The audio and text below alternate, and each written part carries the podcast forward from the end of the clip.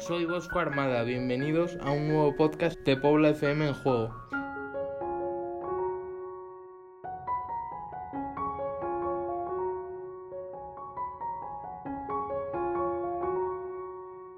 Saludo muy especial a los oyentes que pueda tener, porque para ellos y con mucho cariño hacemos esta entrevista.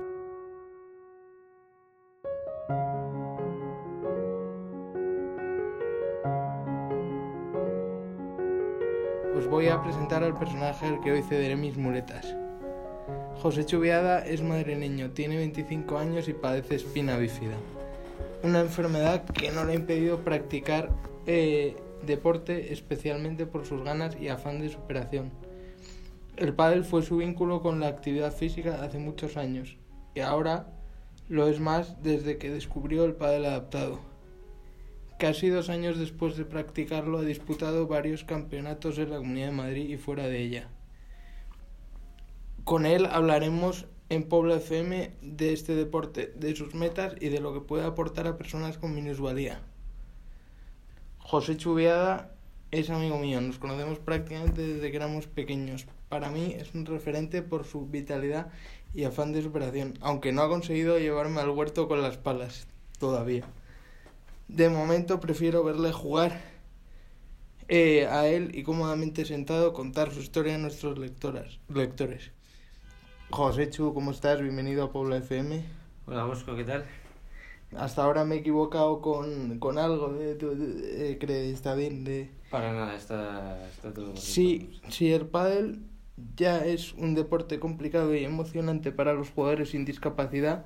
El adaptado para mí es como, como espectador es, impos es un sueño imposible hecho realidad por estos y estas padelistas. Su habilidad haciendo rodar la silla para alcanzar con rapidez bolas imposibles es digno de ver. Tímido, muy madridista, sobre su montura se suelta para saborear cada punto y desarrollar un instinto escondido, el que lleva en su ADN su equipo, nuestro equipo, el ganador. Eh, Joséchu, para los lectores de Pobla FM que no te conocen, tu vida está marcada por una dificultad que se llama espina bífida. Uh -huh. ¿Podrías explicarnos en qué consiste? Eh, pues bueno, es una discapacidad de nacimiento eh, en el, la médula espinal que, el, que, no se termina de cerrar bien eh, la médula y bueno, pues conlleva una serie de, de dificultades o discapacidades a nivel motórico sobre todo y, y eso básicamente. ¿Cómo ha sido, qué ha sido lo más difícil de esperar y cómo lo has conseguido? Eh, lo más difícil, pues... Pues la verdad es que no sabría decirte así nada concreto. Quizá pues el llegar a estudiar una carrera y el, el pensar que, bueno, pues oye, puedo ir poco a poco sacándome una carrera y, y decir, oye, que sí que, que sí que puedo llegar a trabajar y, y tener una vida profesional como, como cualquier otra persona, ¿no? Te conozco desde que, íbamos, desde que íbamos al colegio. En aquella época eras muy tímido. ¿Te ha ayudado a abrir el deporte a abrirte más de los demás?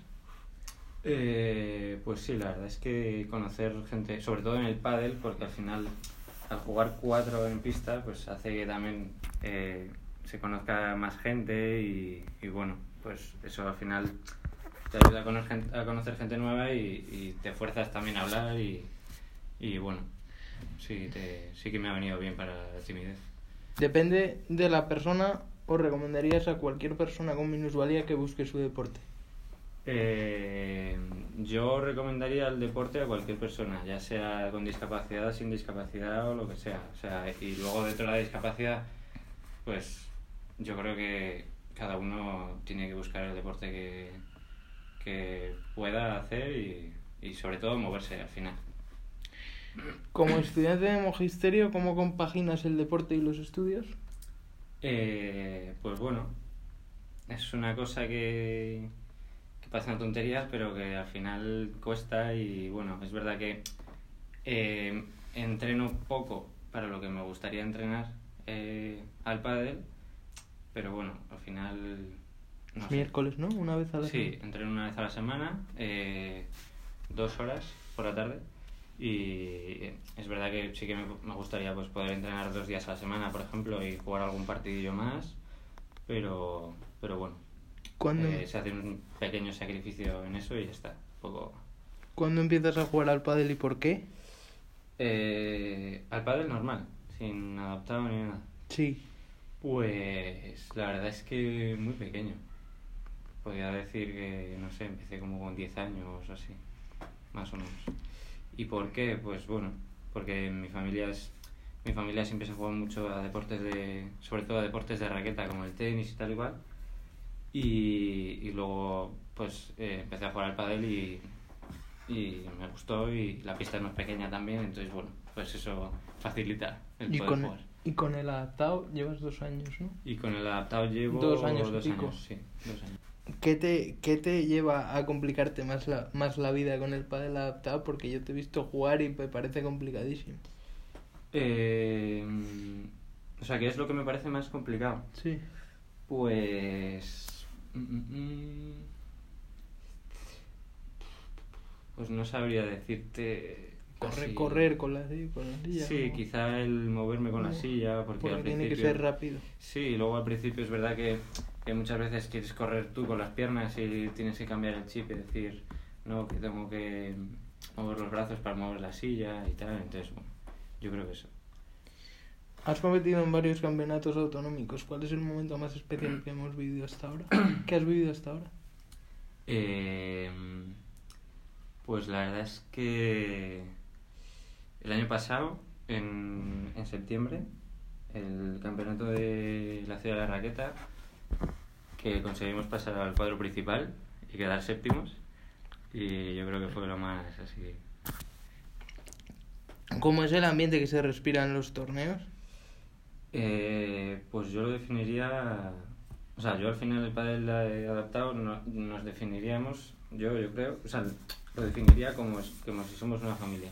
Porque al final nos conocemos todos y, y estamos de broma todos y tal. O sea que muy bien, la verdad. Muy. Sí, eso, como, como amigos todos, sí, como una familia. ¿En un campeonato se sigue algún tipo de criterio para elegir pareja? Eh, todos los deportistas estamos eh, valorados eh, con una clasificación funcional que se llama de 1 a 4. Entonces, cuanto más discapacidad, eh, más baja es la puntuación. Yo, como tengo una discapacidad que, que me permite jugar más, a- hacer más movimientos y tal cual, pues tengo la, la clasificación más alta. Qué curioso. Y entonces, eh, dentro de pista, eh, solo podemos sumar 5 puntos. Entonces, si yo tengo un 4, que es mi caso... Cinco puntos antes de jugar. No, o sea, cinco puntos entre los dos de la pareja. O sea, mi compañero, si tiene un 1, puede jugar con, con una persona que tenga un 1, un 2, un 3 o un 4. O sea, en total sumamos 5. ¿Sabes? Si yo tengo un 4, que es mi caso, solo podría jugar con una persona al lado que tuviera una, un 1 de clasificación funcional. No sé si me he explicado más o menos. Eh, O sea, en el equipo, ¿vale? En la pareja, solo podemos sumar 5 puntos. Sí. ¿Vale? De clasificación funcional. Entonces, si yo tengo un 4 porque me han puesto, me han valorado con un 4, para sumar 5 necesito un 1. Entonces yo tengo que jugar con un 1 obligatoriamente. Mira, la verdad es que es complicado, ¿eh? Te,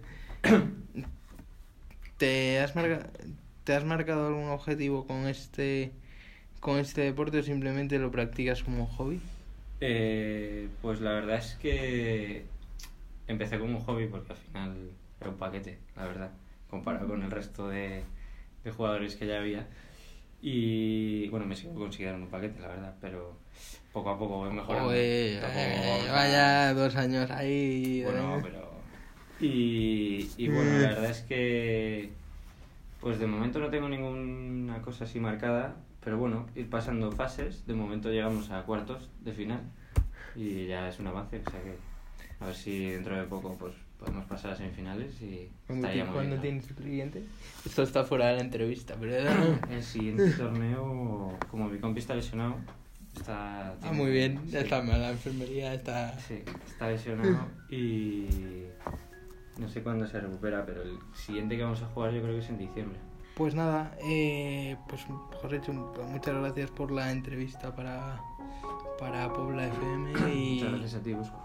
y que, que sigas consiguiendo éxitos ahí en el padre. Pues muchas gracias.